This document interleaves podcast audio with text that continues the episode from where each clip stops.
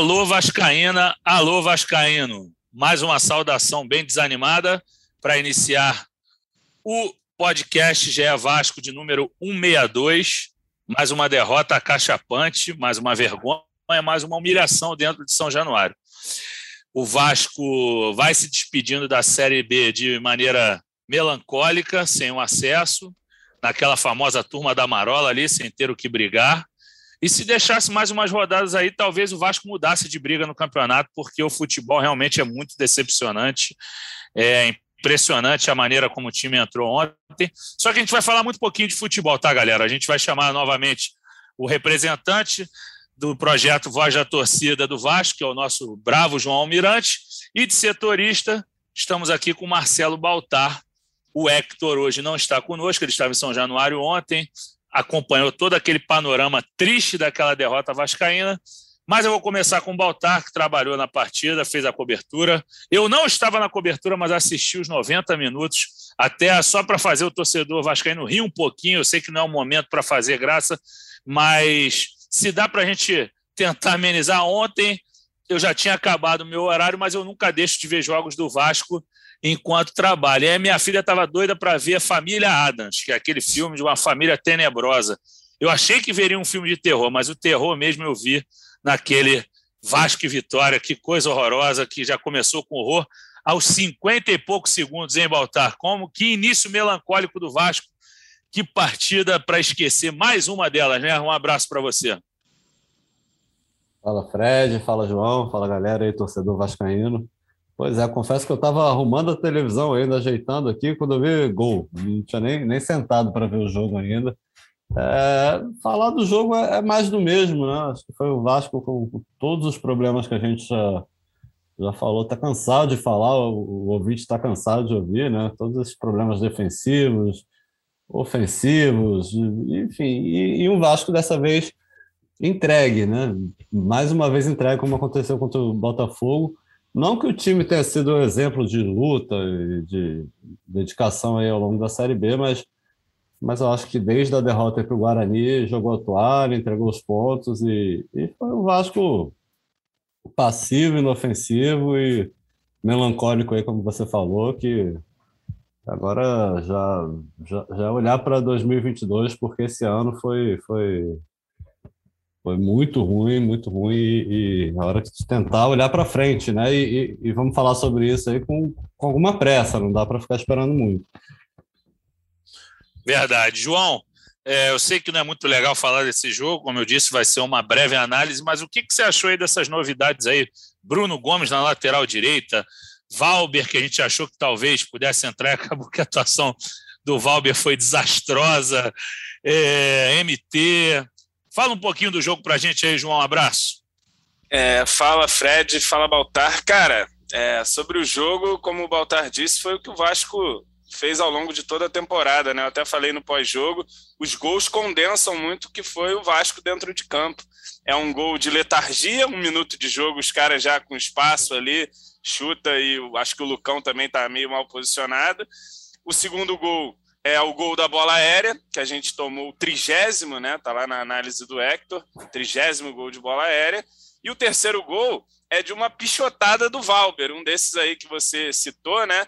Ele, enfim, faz uma pichotada bizarra e talvez isso tenha sido a única coisa positiva do jogo, porque já tinha gente, eu incluso, ah, não, o Valber ainda não jogou, de repente para o ano que vem pode ficar aí, completar um elenco. Acho que ontem ele já deu o recado que tem que ir embora também. Enfim, é, as opções, cara, nenhuma agradou, né? Acho que ali na lateral direita foi muito mais uma coisa de vamos evitar o Zeca de jogar, que eu achei até uma, uma coisa boa. Mas, enfim, Bruno Gomes ali perdido também. O MT entrou com uma vontade contagiante de jogar bola em campo, uma coisa impressionante, realmente. O menino MT ali com foi sacado no primeiro tempo, porque ninguém estava aguentando mais. Mas aí o problema é que entra o Morato também, né? E aí complica também tudo. Enfim, o jogo ontem a gente assistiu por obrigação profissional, sinceramente, porque é, o Vasco não queria jogar e acabou sendo derrotado pelo time que, que quis jogar. E para mim, mais vergonha ainda do que essas vergonhas que o Vasco tem feito em campo, é ninguém da diretoria, ninguém eleito ter aparecido ainda para dizer qualquer coisa, para botar a cara ali, para responder pergunta, para assumir os erros, para assumir as culpas e começar a falar do ano que vem, né? Tá um pessoal aí num certo negacionismo de vamos esperar o jogo do Londrina, como se o campeonato já não tivesse acabado para o Vasco há duas rodadas. Então, enfim, isso que tem machucado ainda mais, né? Não bastasse a vergonha, ainda tem toda essa omissão aí dos eleitos do Vasco da Gama. Verdade, João. É, talvez esse panorama mude pelo que a gente vem escutando, mas ainda não é definitivo e é o que mais se espera mesmo. Assim, é, é vergonhosa a postura mesmo da diretoria vascaína no momento. É, acho que não só o João, mas todo torcedor vascaíno cobra esse posicionamento. É, já escutei de pessoas assim: ah, mas o Salgado é avesso a entrevistas, mas aí não tem questão de aversão ou não, ele não pode não aparecer agora. Foi o que o João falou, alguém da diretoria administrativa, mas eu acho que não há outra pessoa a aparecer que não Salgado. Ele tem que falar alguma coisa. Aí tem ah. gente que argumenta: ah, mas ele fala mal, vê que ele falou besteira na coletiva do acordo com a PGFN. Mas ele tem que falar, mesmo que seja para falar mal, ele tem que aparecer nesse momento. Esse é o problema. Mas o Baltar queria falar, fala aí, Baltar. Não, isso, isso até é uma situação, um cenário que a gente vem discutindo, ah, se ajudaria ou não ter um vice-presidente de futebol. Acho que aí, se tivesse um vice-presidente de futebol, o cara chegar ali e meter a cara alguém da, da diretoria administrativa, né?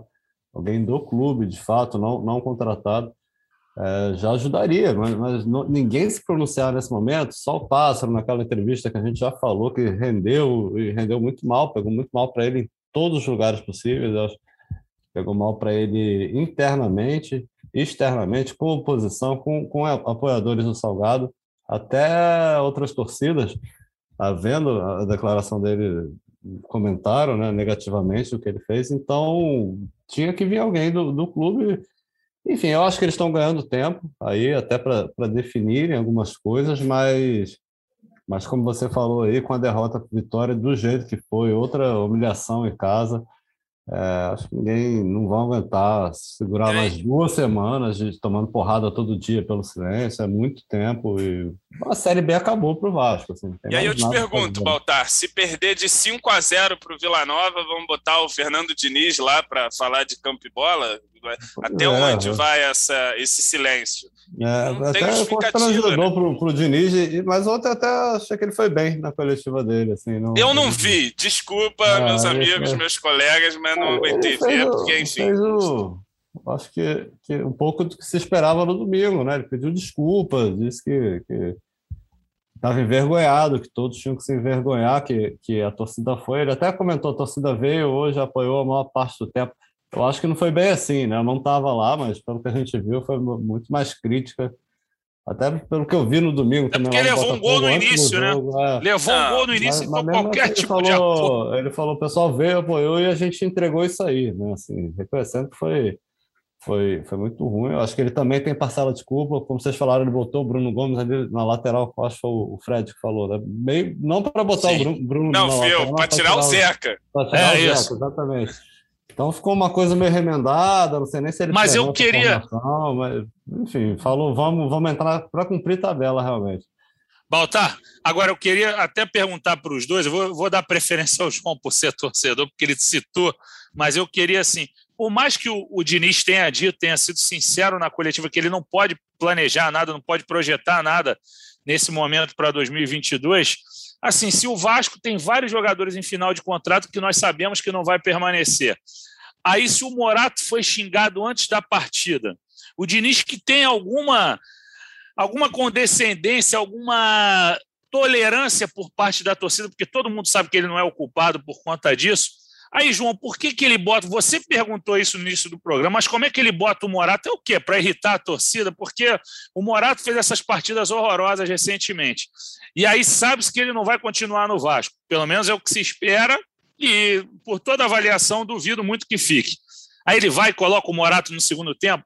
Não dá para entender né, essa, essa substituição do Diniz. Ele poderia colocar que fosse um garoto do sub-13, mas eu acho que o Morata era o único Pedro, jogador que não poderia entrar no momento, né? Pô, tinha Verdade. João Pedro, tinha John Sanches, tinha qualquer outro ali para você colocar. Ele colocou o Rômulo também. Alguém consegue me explicar por que, que o Rômulo ainda entra em campo pelo Vasco agora que tudo acabou? Arriscado aí, isso que eu estava conversando ontem. Arriscado um desses caras entrar, se machucar aí, tem que ficar para o ano que vem ainda.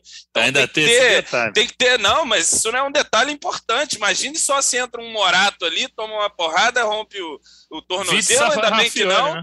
É, pela saúde dele e também por nós, porque se isso acontecer, é o que? A gente vai ter que ficar com ele para o ano que vem, né? da lei, não sei o que lá. Então, para mim, também não faz sentido. Eu acho que, nesse momento, alguns jogadores ali que a gente tem certeza que não vão ficar, como é o caso do Morato, como é o caso do Vanderlei, do Rômulo, do Léo Jabá, enfim, de toda essa turma que tem um contrato encerrando agora, afasta ou deixa no banco, faça outra coisa. E, e o Diniz, cara, para mim, assim, é, o amigo Felipe Tiru estava até conversando isso, falando isso e tem razão, porque esse jogo do Diniz, o estilo Diniz, ele demanda um foco, uma concentração, uma intensidade que os jogadores agora não são capazes de entregar. Então, assim, se o Vasco vai ficar passando vergonha jogando dessa maneira aí nas últimas rodadas. É redução de danos agora, parar de passar vergonha, fecha um time simples ali e termine esse campeonato com alguma dignidade e pelo menos sem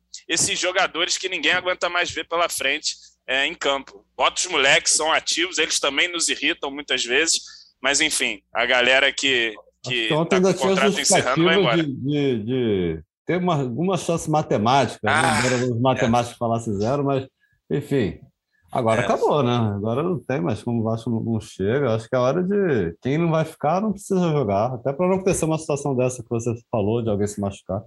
Mas por outros motivos também, alguns jogadores estão desgastados com a torcida, a torcida não, não aguenta mais ver, ver, os caras e, enfim, testa a garotada aí de sub-20, tem uns nomes bons, pelo menos o cara ganha uma experiência ali numa Série B, vai entrar sem pressão, a torcida nunca vai, vai botar qualquer culpa num garoto desse sub-20, num jogo contra o Vila Nova, por exemplo. Então, acho que é a hora de, de, de começar a separar aí, né?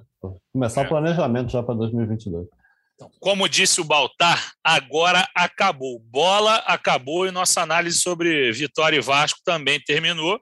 Só que aí, quando acaba a bola em São Januário, há uma substituição, às vezes nem uma substituição, às vezes os assuntos são concorrentes, concomitantes, mas tomar dois vareios em casa e com as chances de acesso literalmente eliminadas, qual é a substituição que acontece? Sai bola, entra política. E aí a política, com toda a omissão atual da diretoria vascaína, a oposição vem com tudo e é natural, é um movimento natural, não parte de um lado A, lado B, lado C. Parece que agora a insatisfação é uníssona em São Januário, inclusive dos apoiadores. Ninguém roeu a corda ainda com Salgado dentro do grupo que formou a Mais Vasco, das seis correntes que formam a Mais Vasco, mas Hoje já houve, hoje não, na verdade, na madrugada de ontem, minutos após a goleada, não sei se pode chamar de goleada, eu, como sou antigo, eu chamo 3 a 0 de goleada, mas tem gente que não gosta. Enfim, mas enfim, após o vexame, já rolou um formulário na internet, a oposição distribuiu um abaixo assinado com o objetivo de colher de 2.500 a 3.000 assinaturas pela destituição do Jorge Salgado. E aí eu te pergunto, Baltar, era esperado esse tipo de movimento? Aliás, eu te pergunto, havia como não esperar tal movimentação, tal manifestação por parte de opositores e também até de apoiadores? Você esperava alguma coisa diferente?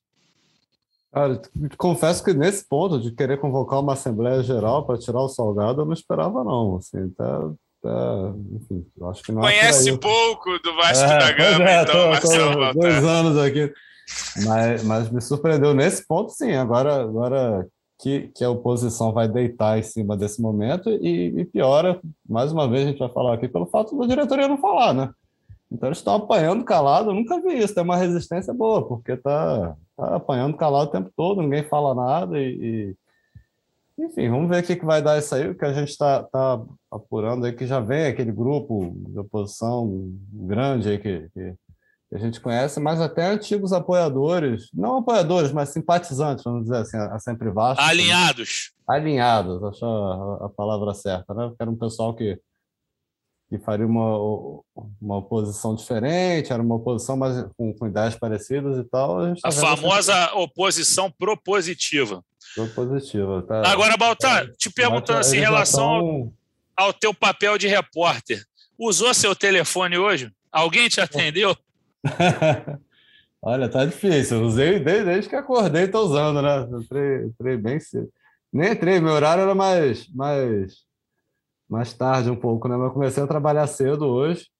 E, enfim, da diretoria ninguém me atendeu, mas a gente está falando com muita gente aí de fora, de fora da diretoria, enfim. E, e tá um zum, zum, zum estranho, né, Fred? Tá, tá estranho. Até esse silêncio o silêncio gera. A diretoria não atende ninguém, o nosso querido Roberto Monteiro atende todo mundo também, né? Mundo, é, alguém, né? alguém tem que falar, né? Já pois que é. a diretoria não fala. E... É verdade. E, é, e assim, ah. realmente, desde cedo, estamos tentando contato, esperando algum posicionamento do Vasco, mas não vem acontecendo. Ainda imaginamos, ó, nós estamos gravando às 3h49 dessa quinta-feira e acreditamos que possa acontecer alguma coisa ainda hoje de maneira oficial. Por mais que o Vasco tenha anunciado na última terça-feira que ninguém se manifestaria até o dia 28, acho que isso pode mudar sim, mas é achismo por hora. E estamos aguardando. O Vasco está treinando nesse momento que nós gravamos. E aí, João, como é que você encara aí toda essa movimentação política por parte de diferentes correntes? Muita insatisfação, muita gente falando. Como é que você você encara esse momento, né? Você tanto viveu esse lado do Vasco desde que começou a acompanhar o clube, desde que começou a ler mais, por ser um cara interessado, por ser jornalista também. Como é que você, você, qual o seu prisma sobre essa essa questão política tão presente em São Januário? É, é como você disse, é uma questão sempre presente e, enfim, quando é, é mais do que o fracasso esportivo, né? É o fracasso de comunicação, é o fracasso de omissão porque é, não tem vácuo, né? A partir do momento que você silencia, você abre espaço para que outros falem, e a oposição está fazendo dela ali, é, porque, enfim, olha o fracasso que se entregou e parece que ninguém se deu conta disso. Isso que é o mais grave, porque se houvesse ali, logo depois da partida do Botafogo, uma presença que falasse: olha, erramos, fomos muito mal, estamos aqui para reconhecer todos esses erros e vamos mudar muita coisa para o ano que vem. Vamos fazer um departamento de futebol conforme a gente prometeu e não conseguiu entregar esse ano. Admitimos a culpa. Não era, não era tão complicado. Você precisa só ser honesto ali nesse momento e se conectar de alguma maneira com o sentimento do torcedor, que é o que eles não estão fazendo. Eles estão optando pelo silêncio. Em algum momento da temporada, eu até entendi o silêncio, porque você não vai vir simular, jogar culpa nos outros, no elenco e tal, com um campeonato ainda em disputa, correndo. Mas agora, meu amigo, agora é a hora de, de fazer um reconhecimento público aí dos erros e começar já a trabalhar e mostrar para a torcida que está trabalhando e que está se importando com essa situação vexaminosa, né? Porque não foi um, um, fracasso assim, ah, o Vasco não subiu, o Vasco, pô, brigou ali, uma bola, e, enfim, que já seria um fracasso retumbante. Foi muito pior que isso, né? A incompetência desses senhores deixou o Vasco a quatro rodadas do fim sem chances matemáticas de subir num campeonato fraquíssimo, né? Então isso tem que ser reconhecido com a urgência que merece. E não vem acontecendo, e não acontecendo, a oposição deita e rola, e, enfim, e tenta aí os mecanismos possíveis para operar. Um deles é tentar convocar uma nova Assembleia Geral Extraordinária. Não sei o estatuto, se o conselho, como é que isso se daria, confesso que não, não tenho esse conhecimento, mas, enfim, os caras estão se mexendo enquanto a diretoria de Jorge Salgado permanece num silêncio inexplicável a essa altura. É, João, depois do jogo contra o Botafogo, eu até imaginei que eles não falaram, porque não teriam nenhuma novidade para apresentar. Ficariam Mas no dia pra... seguinte, né? É, estariam ali só para se desculpar e tal. Então, eu imaginei que eles estivessem se movimentando para fazer, algum, fazer alguma movimentação de saída, de chegada, enfim, e ter alguma novidade para apresentar, um fato novo, né? Não só ir para uma coletiva de imprensa tomar porrada e ficar se desculpando, o que já, já seria né, melhor. Mas agora a gente está. O que a gente ouve é que já está tendo alguma, alguma definição, já estão já acontecendo algumas definições, algumas coisas pelo menos bem encaminhadas, e eu acho que já me estranha muito. assim A postura ontem, a, a, o pessoal da comunicação do Vasco foi perguntado de novo, eles reiteraram que só vão falar depois do jogo contra o Londrina, né? Então, final de novembro, uma coisa assim inacreditável. Eu imagino que, que, que, esse silêncio não vai durar até o final de novembro, porque vai ser uma coisa de. Não, e, e, tem, e tem um é. problema no meio da sala, né? Que é o senhor Alexandre Pássaro, que tem muita gente que quer que ele vá embora, mas ainda há quem defenda, inclusive o próprio presidente, né? E isso é uma. É um problema atualmente. Parece que ele pode entregar o cargo. Ontem chegaram a, a trazer essa, informação que ele poderia fazer isso, mas até agora nenhuma novidade. Né? O, o, Fred está apresentando, está jogando a bola para a gente, mas eu vou jogar para ele porque ele participou muito dessa apuração aí, conseguiu informações boas, mas há, há uma movimentação de, de para uma troca. O pássaro também é bem avaliado por algumas coisas que a gente já falou aqui, uhum. o, pela modernização do departamento, enfim mas há uma movimentação aí para a chegada, para mudar a estrutura mesmo, né? Um pouco do que foi prometido, inclusive, na campanha, para a chegada de um VP. Um Você fez uma matéria a respeito do que foi prometido essa semana e do que ah, foi, foi entregue no departamento. Coisa não, não foi entregue, e assim, a justificativa é sempre a queda, né? Claro, uma queda para a segunda divisão muda muita coisa, mas, mas é tudo. Assim, os investidores, o fundo de investimento não veio, não foi, não aconteceu por causa da queda, não teve CEO por causa da queda, não tem VP porque sei lá o que, não tem VP porque não tem o nome, mas, é. mas enfim, foi prometido numa né, estrutura e, e, você promete isso numa campanha e não consegue colocar em prática no início, você pode até depois perder, ah, saiu um VP, não tem o nome, mas, mas ficou muito ruim. E, e o Fred pode falar aí também, deixar ele falar um pouquinho, porque está apurando bastante nesses dias sobre, sobre essa movimentação de, de troca de estrutura no futebol mesmo, né? É, não é só troca de estrutura, não, Baltar. Eu sei que a gente costuma guardar o quente para as nossas matérias, para o factual, mas a verdade é o seguinte: não adianta a gente ficar segurando. Ô, João, assim, você falou sobre o pássaro, a informação que a gente tem é que a saída já está é, praticamente definida, que ele não tem clima para continuar, só que tudo depende da maneira. Ah, ele entrega, o Vasco demite, como é que vai ser? O que a gente escutou é que a, a, a saída dele já estava definida desde o domingo depois da derrota contra o Botafogo, para o Botafogo por 4 a 0. É, que já estava definido, só estavam discutindo o formato de como fazê-la, mas que ela se daria após a Série B, porque ele mesmo falou naquela coletiva, aquela fatídica e infeliz coletiva, que se ele fosse o problema, ele sairia. A tendência era que ele saísse só após a Série B. Agora esse panorama pode mudar por conta de mais um vexame em casa. Então, pode acontecer a qualquer momento. Aqui, enquanto a gente está gravando, enquanto o nosso grande Marcos Portuga está editando esse material aqui, isso pode acontecer. Então, a verdade é essa: além de mudança de nomes, que deve acontecer, que vai acontecer em relação a Alexandre Pássaro, é, quer dizer, eu vou tirar esse vai, porque vai que dá uma reviravolta, mas que muito provavelmente acontecerá, haverá uma mudança grande na estrutura do futebol. Isso é fato. O Vasco trabalha com a possibilidade de um vice de futebol, que é um cargo que está vago desde a saída do, do José Luiz Moreira. É, um coordenador de campo e bola eles querem muito. Luizinho Quintanilha, durante essa temporada, foi citado como um cara que poderia voltar. Outros ex-jogadores foram citados para ser um coordenador mesmo, para cuidar mais do campo. E também até a figura do CEO do futebol ainda não está descartada, mas eu acho difícil que o Vasco vá fazer um investimento muito alto agora para trazer um. Que era, que era um nome que o Salgado tinha. Desculpa, Fred, mas acho não, que era um pode continuar. Falcão, que ele tinha muito, muito certo. Era o cara que ele e eu concordo contigo. Ele com o Falcão, não sei se ele está tão entusiasta dessa ideia do, do CEO do futebol. É, inclusive, assim, o Falcão já seria, eu acho que um, uma aposta completamente errada, porque é um cara que não tem nenhuma identidade com o Vasco. Eu sei que é. não é necessário isso, mas ele não deu certo. O meu é. entusiasmo é... com o Falcão é semelhante ao entusiasmo do garoto MT jogando futebol também. É, é coisa de maluco. Ele não deu tá, certo tá, no futebol tá como treinador. Né, do, do, do, futebol, Sim. Assim, dia dia. Não deu certo como treinador, não deu certo como treinador da seleção, não deu certo como gestor então, e não tem nenhum vínculo com o Vasco, nada. Ele tem vínculo, talvez, com, com o Salgado da época de seleção brasileira, quando o Salgado foi dirigente da CBF. mas não ia dar certo. Me desculpe falar aqui eh, em relação ao que não aconteceu, mas não ia dar certo.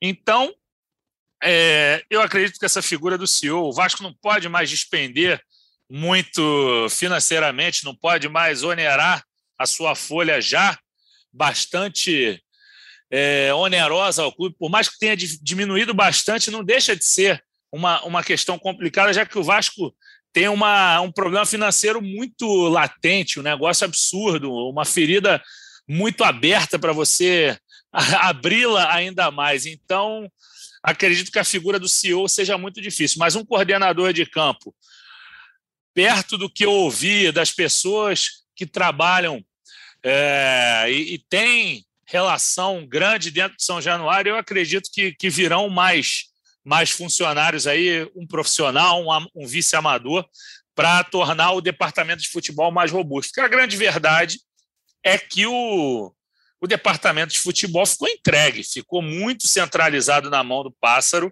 uma função nova para o Pássaro, aliás, ele era gerente lá no São Paulo, ele trabalhava juntamente com o Raí, mas ele teve que assumir uma responsabilidade que talvez não fosse só dele não eximindo o pássaro dos erros que cometeu. Cometeu muitos erros. O elenco do Vasco provou-se bem aquém do que se esperava para a disputa de uma Série B. Isso que é pior, porque todo mundo. A gente, a gente às vezes, no achismo, falava assim: ah, para a Série B dá. O Vasco, com a camisa que tem, com os jogadores que tem aí, com o que fez no Carioca, que não foi muito, foi quinto colocado, mas conseguiu aquela vitória com o Flamengo. Parece que a tal vitória com o Flamengo, que a gente tanto citou em outros momentos, que quebrou um tabu, obviamente que foi boa, mas ela mascarou muita coisa, que parecia um Vasco muito mais promissor do que foi, e o elenco se mostrou desequilibrado, com jogadores frágeis fisicamente. Então, o, o, o cenário é desolador. Assim, o Vasco precisa de mudanças emergenciais. Não adianta deixar. Os jogadores dia jogaram 28. muito aquele jogo, né? Galardo. É, não, pelo amor de Deus, não gosto nem de lembrar do, do, do, da ilusão. Que... O Flamengo vinha de uma, de uma decisão também na, de manhã, né? Uma com disputa por, por pênalti, acho que era a Supercopa do Brasil, né? Com o Palmeiras. Então. Sim, sim, Mas sim. o Vasco atropelou aquele jogo, jogou demais, deu, deu uma enganada Fez mesmo. gol na bola era, aérea. Mas, mas não era da, da, imprensa, era, que a gente fez um away com esse jogo, né? É, não, é, não era uma enganada do tipo, ah, o Vasco é um time avassalador e tal, mas, pô, vai, vai conseguir fazer. É um, competitivo, uma Série B, o que. Alguns é. jogadores ali eu achei que iam, que iam vigar. É. é. e aí. Não, e assim, outra coisa, cara, além de, de nomes, assim, é, estrutura, mas uma coisa que, que é o caminho que a gente vê times aí é, com, com, até menos capacidade de investimento do Vasco, que são mais bem sucedidos, que é análise, cara. Análise de mercado tem que ser. É, tem que dar peso para esses profissionais de, de análise, e nesse ano parece que houve cortes nesse departamento, depois trouxeram os outros lá, mas enfim, é porque também não adianta você trazer analista e tudo mais e você não dá peso para a opinião dos caras também, né? Porque o analista fala, e você ouve, ignora e faz o que você quer. Então também não adianta mas com certeza a gente precisa de uma nova estrutura, porque essa fracassou. E como o Baltar, vocês aí do Globo Esporte fizeram é, na reportagem, mostrando que a diretoria, a gestão Jorge Salgado, sabia que era necessário um departamento mais robusto. Eles montaram uma estrutura mais robusta, falando que aquilo traria uma eficiência melhor para o departamento de futebol do Vasco. Não conseguiram montar, porque caiu, porque não sei o quê, mas o fato é que agora a gente tem que montar, não dá para negligenciar o futebol sob pena da gente ficar aí, porque mais um ano na segunda divisão, e aí o, o clube vai caminhando cada vez mais para o buraco. Aqueles acordos que você fez, que é bom o acordo, mas tem umas parcelas graúda para o futuro aí. Se você não arrumar de subir, arrumar de gerar receita, você não paga. Então some o seu acordo também. Então não tem nada de bom. Então a gente precisa é, fazer com que o futebol funcione, porque a gente não cansa de repetir, é um clube de futebol. Tem que ter ali a sua planilha, a sua, suas finanças organizadas, claro, mas você não pode abandonar a dignidade do clube de regatas Vasco da Gama e entregar aí, tomando sapatada atrás de sapatada numa Série B. Pois é, João. E na, e na reunião do, do acordo, na reunião não, perdão, na coletiva para anunciar o acordo com a Procuradoria-Geral da Fazenda Nacional, o Salgado se queixou em relação à transição com o Campelo, que eles não tiveram tempo para montar um elenco, porque outras equipes da Série B já estavam montadas, É, diferentemente do Vasco, teve a questão da transição, a Série A em, em andamento. Por isso que eu acho que é mais urgente ainda que eles anunciem medidas hoje, hoje aqui, enquanto a gente está gravando. Se a gente tiver que interromper a gravação aqui, subir uma notícia, acho que a torcida vai ficar muito feliz. Muito feliz, não, desculpa, muito menos é, pé da vida, porque assim, acho que não dá para ser feliz em 2021.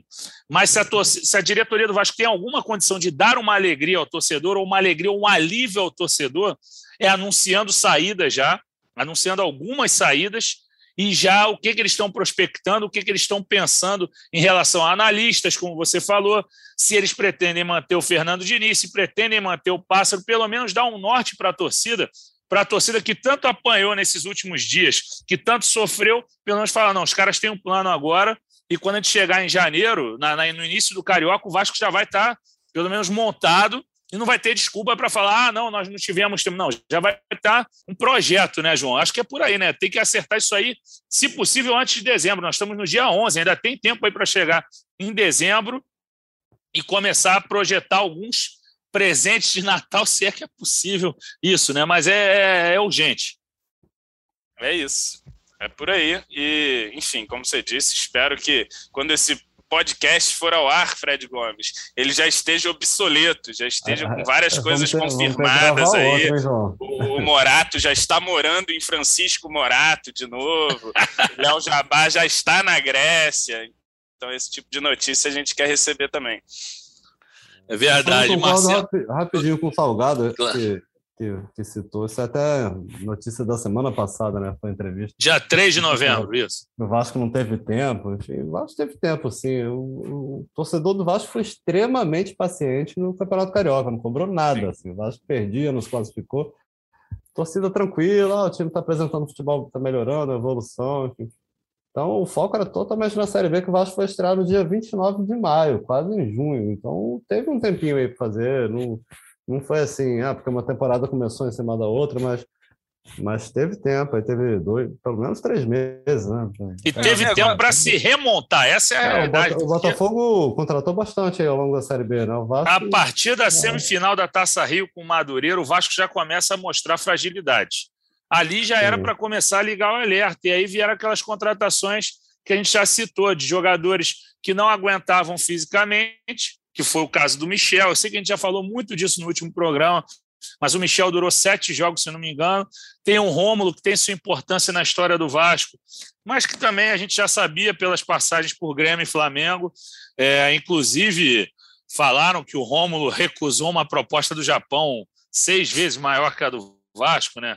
Então é, é complicado, é complicado o Vasco não ter tido tempo para se remontar. Poderia ter montado, poderia ter remontado e ainda assim conseguiria, porque o Botafogo se remontou. O Botafogo estava no meio da tabela ali. Eu estava vendo um, um amigo meu alvinegro postando uma, uma projeção de quanto que o Enderson precisaria entregar ao Botafogo. Era um, um aproveitamento de 66% por aí.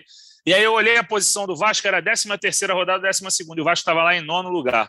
Ou seja, o Vasco não mudou em nenhum momento. O Botafogo estava abaixo do Vasco, acho que 12 segundo, 13 terceiro, e está aí a, é, a pouquíssimos passos de confirmar o acesso e o nada importante título da Série B. Mas no final das contas tem sua importância também, tem questão financeira, enfim. Não, acho que não tem muita desculpa e acho também que não tem muito que a gente falar mais sobre esse Vasco agora. Vou até te perguntar, Baltar. Sim, eu, a, a gente gosta de entregar um podcast robusto para a torcida, mas eu vejo que há uma escassez de assuntos no momento. Se é que faltou, se está algo pendente que a gente não tratou aqui hoje, que eu acho que a gente já pincelou todos os assuntos. Me acho corrija não, se eu estiver errado, Baltar. Hã? Acho que foi tudo, acho que foi tudo. Imagino que a gente tenha novidades aí, não sei se hoje, mas em breve. Mas... Está olhando seu celular aí, eu tô ficando não, nervoso. Estou dando uma olhadinha aqui, pô, mas tá difícil, não nada. mas daqui Caramba. a pouco, quem sabe, estamos atrás.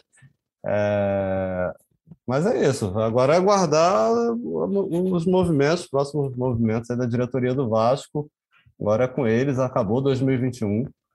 Agora é pensar em 2022 e não dá para reclamar de falta de tempo, né? Que a gente está aí Desde o início de novembro, o Vasco já praticamente sem chance. Vai ter novembro, dezembro, tem o Carioca todo, mas não dá para ter muita calma, não. O Vasco tem, que vir com tudo aí na próxima temporada, com o time para subir, para fazer aquela campanha de, de ponta a ponta, líder e tem que vir com o time certo. Não sei se vai ter dinheiro para isso, mas, mas tem que dar um jeito de, de, montar um time competitivo, fazer tudo diferente do que foi feito nesse ano, pelo menos no termo de formação de elenco. Em termos de formação de elenco, foi muito, muito ruim.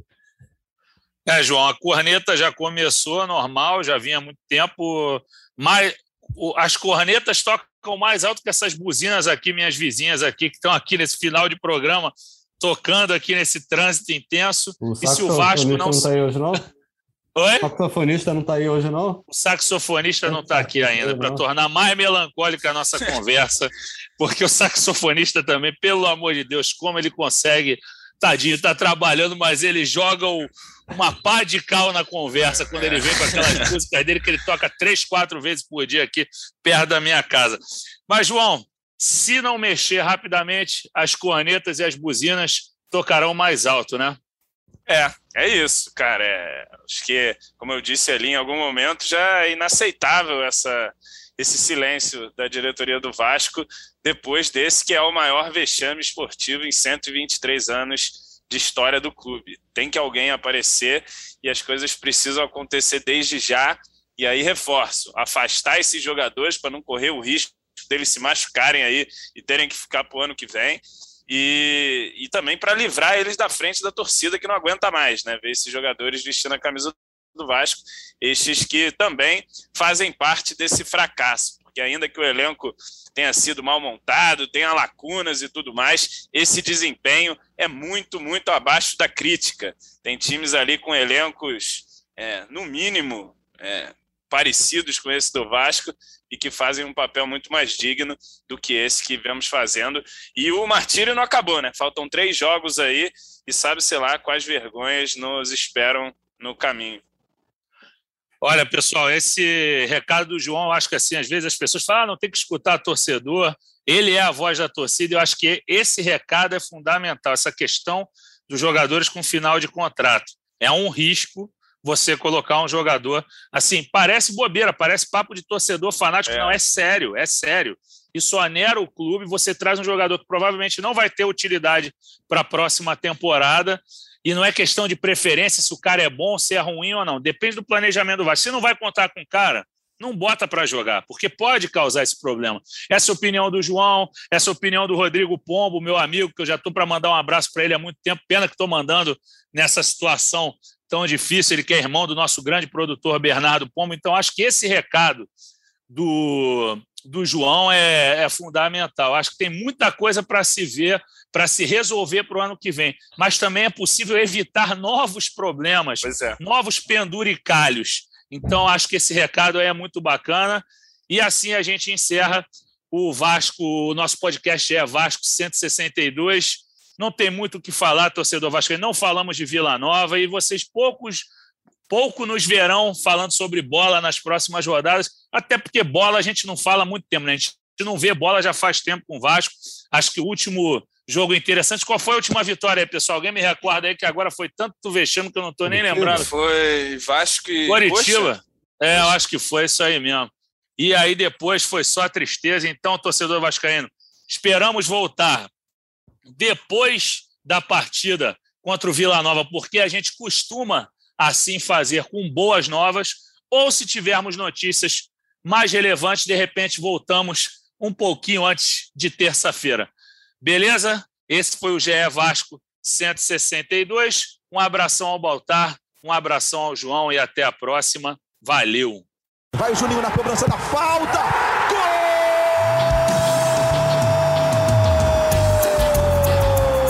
Gol! Podcast. Sabe de quem? Do Vasco! Do Vascão da Gama, do Gigante da Colina. É o GE Vasco.